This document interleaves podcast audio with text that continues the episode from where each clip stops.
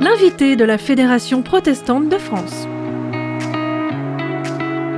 Bonjour à toutes et à tous, soyez les bienvenus pour ce nouveau numéro de l'invité de la Fédération protestante de France. Et aujourd'hui, j'ai le plaisir de recevoir le nouveau président de la Fédération protestante, le pasteur Christian Krieger. Bonjour. Bonjour. Merci d'être avec nous. Euh, on va proposer aujourd'hui une interview dans un lieu particulier. On est à Mialet, au musée du désert, où a lieu la traditionnelle assemblée euh, du désert. Ce matin, on a vécu le culte la thématique, c'est donc sur les 450 ans de la Saint-Barthélemy, avec euh, un point d'interrogation sur la commémoration. Faut-il commémorer cet anniversaire? Et c'est aussi votre premier déplacement officiel en tant que président de la Fédération protestante de France. Pourquoi avoir choisi ce lieu comme premier déplacement? Je ne sais pas si j'ai choisi ce lieu-là pour être le, premier lieu symbolique d'un déplacement. En tout cas, je tenais à, venir à la rencontre de ce haut lieu de la mémoire protestante Sévenol, euh, parce que c'est un protestantisme qui est cher à mon cœur et que je tenais absolument à être présent, notamment en cette année particulièrement symbolique du, 450e anniversaire du massacre de la Saint-Barthélemy. Voilà, donc ce, moment est un moment particulièrement important dans, ce haut lieu de la mémoire, parce qu'il concentre euh, le questionnement finalement sur le, sur le sens de la mémoire. Mmh. Euh, et à ce titre-là, je, tenais à participer à, cette édition de l'Assemblée du désert. Quelle image ça vous renvoie, tous ces protestants qui se réunissent euh, dans un culte en plein air qui, euh, qui fait un écho à ces cultes clandestins du XVIIe siècle et du XVIe siècle en France Qu'est-ce que vous avez ressenti dans cette ambiance?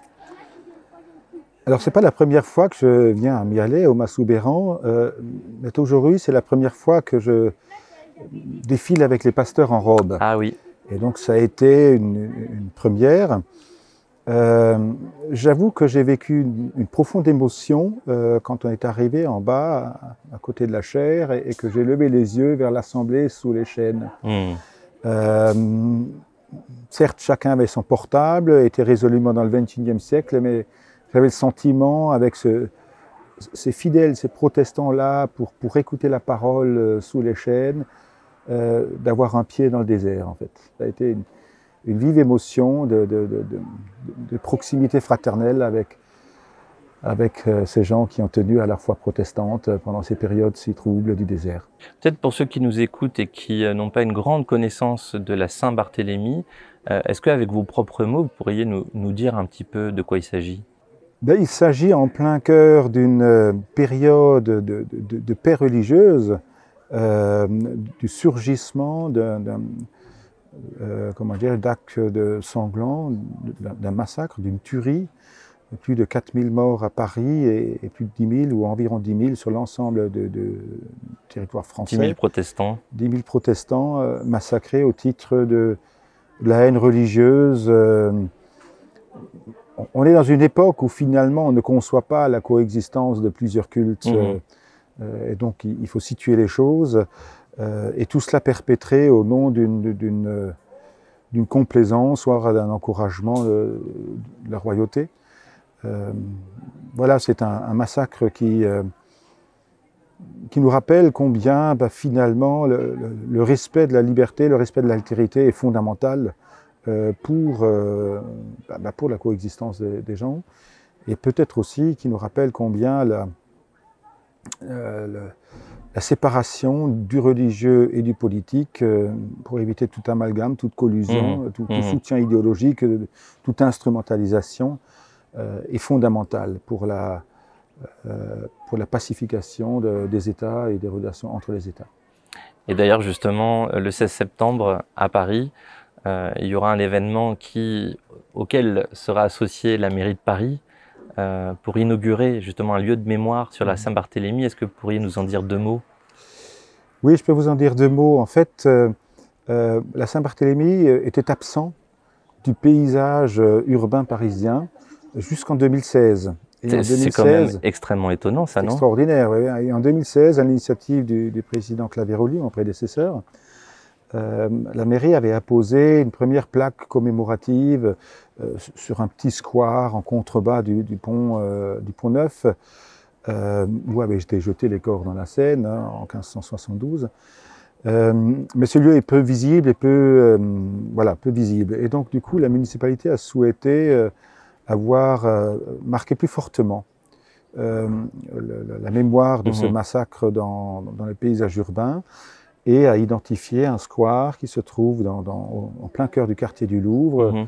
juste à côté de, de l'église Saint-Germain de l'Auxerrois, qui sonna le tocsin en 1572 dans la nuit du 24 août. Et, et- Qui a été un déclencheur aussi voilà, du, du massacre. ouais. déclencheur du massacre. Et donc, on, on va inaugurer un square euh, à la mémoire de, de ce massacre de la Saint-Barthélemy. Alors je change un, un peu de sujet. Euh, vous êtes président de la Fédération protestante de France depuis le 1er juillet de cette année. Euh, moi j'ai une question un peu bête. Comment on devient président de la FPF Alors, on devient, je ne sais pas trop comment répondre. Je peux vous dire comment je suis devenu Oui. président de la Fédération protestante de France. Euh, premièrement, euh, j'ai été appelé à ces fonctions. Mhm. Euh, et l'appel est venu de gens pour qui j'ai beaucoup d'estime, parce que j'ai pu travailler longuement avec eux, parce que je- j'estime énormément leur travail et leur engagement pour le protestantisme, euh, et que du coup, par rapport à cette estime, je n'ai pas osé leur dire non. Euh, en tout cas, je devais me poser la question, et j'ai bien compris que euh, euh, aujourd'hui, j'étais euh, un- une des personnes peut-être les plus à même de, de- de relever le défi de, de cette présidence, euh, ou les défis de cette Mhm. présidence. Mhm. Euh, alors je dis pas ça par fausse modestie, modestie mais c'est vrai que le, le travail de représentation auprès du politique est un travail que je mène depuis 5 ans, 4 ans maintenant au niveau européen. Oui, vous êtes aussi Donc, euh, président de la conférence des églises européennes euh, Voilà, et donc- encore pendant un an. Ouais, Et donc j'avais une, une habitude de- de- du- du plaidoyer auprès Oui. des, des responsables qui gouvernent euh, les institutions européennes. Euh, ensuite, euh, j'avais fait un travail en 2015 et 2016 sur le lien fédératif, euh, suite à la décision de l'Église protestante unie de bénir des couples mariés de même sexe. Mhm. Il fallait euh, retrouver le sens du vivre ensemble au sein de la Fédération Oui, protestante parce de que France. Là, vous, donc, vous passez peut-être un petit peu vite, puis c'est des mots un petit peu codés, le lien fédératif. Mais euh, il y a eu donc une, une crise euh, entre les différentes églises que compose la fédération protestante suite à cette décision euh, d'une église Mm. euh, de permettre la bénédiction des couples de même sexe. Et ça a reposé de nouvelles questions sur le vivre ensemble des protestants. Et vous, vous avez été chargé de mission avec Valérie Duval-Poujol, qui est aujourd'hui vice-présidente, pour aller à la rencontre de différentes églises, de différentes personnes, et faire une sorte d'état des lieux. Et ça, ça a été important et ça vous a marqué, je crois. La chose qui m'a marqué le plus, euh, c'est peut-être la découverte de, des différents usages du mot de communion, puisque tout le monde est en communion avec tout le monde. Mhm. Et en fait, euh, on a identifié pas moins de huit sens différents euh, à ce mot communion. Ah oui. Et en fait, en, en se souvenant et en écrivant et en affirmant euh, que nous sommes dans un premier temps tous euh, chrétiens et sauvés en Jésus-Christ, peu importe notre appartenance ecclésiale, y Mhm. compris euh, une église catholique ou orthodoxe, euh, Mhm. anglicane, euh, etc. En se souvenant que nous sommes tous héritiers du protestantisme, où, où nous partageons le nom de protestant, et en rappelant que nous sommes tous invités au salut dans Mhm. le royaume de Dieu, ces éléments fondamentaux qui nous unissent euh, n'ont pas vocation finalement à donner euh, un poids surdimensionné à, euh, aux aspects qui nous différencient. Mais alors, qu'est-ce qui fait qu'on a du mal à se rassembler derrière ce fondamental ou ces fondamentaux de, de la foi en Jésus-Christ, du salut donné par grâce Et qu'est-ce qui fait que parfois on dévie et on arrive à, à se disputer ou à plus être capable de travailler ensemble? Je dirais nous sommes tous porteurs de fragilité et se raidir euh, sur euh, des éléments d'interprétation de l'écriture euh, pour les pensées seules vraies, euh, c'est souvent une voie de la simplicité. Oui. Rencontrer l'autre, oser voir en face ses propres fragilités nous, nous permet beaucoup, nous permet souvent très facilement d'aller au-delà. Mais c'est aussi un risque, et de- parfois, ah oui, c'est- de s'ouvrir à l'autre qui a bah, des idées différentes. Beaucoup de gens utilisent le mot de dialogue Or, dialoguer, c'est dans un premier temps écouter l'autre. Mhm. Et écouter l'autre, c'est recevoir la perspective d'un autre en soi. C'est-à-dire admettre Mhm. que finalement, d'être transformé par l'autre. Mhm. Euh, un, dialogue qui se résumerait à la juxtaposition de points de vue euh, est un dialogue de sourds au mieux, euh, Ouais, ouais. ou- voire une confrontation stérile. Donc en fait, euh, votre idée, c'est que lorsqu'on dialogue avec un, un autre qui est forcément différent de nous, il faut un peu accepter la possibilité que ça nous change, hein, si j'entends bien. Il faut prendre le risque d'être transformé par l'autre. Ouais. C'est ça la vertu du dialogue. Pour finir cette interview, j'aimerais bien aussi découvrir euh, l'homme que vous êtes, euh, Christian Krieger, au-delà du pasteur, du président de l'ACEC, du président de la FPF. Euh, comment vous pourriez nous, me parler un petit peu de, de vous? Je pense que je, je suis un homme qui est très porté sur l'action, Hmm, si je parlais de moi, hmm, euh, et qui finalement ose euh, se lancer dans, dans différents types d'actions. Bien sûr, il faut que je m'entoure euh, Oui. de gens qui ont des expertises, des compétences, etc. Mais c'est très divers, ce- cet appétit de l'action. C'est-à-dire, j'ose à la fois euh, tailler les arbres, euh, rénover une maison, euh, y compris du gros œuvre. Construire un barbecue. Euh, oui, j'ai construit pendant le confinement un, un four à pain. Un four Ah, à un pain, four à pain, c'est un ça. four à pain dans, que j'ai dessiné du début à la fin en réalisant le coffrage. Donc, Ah oui.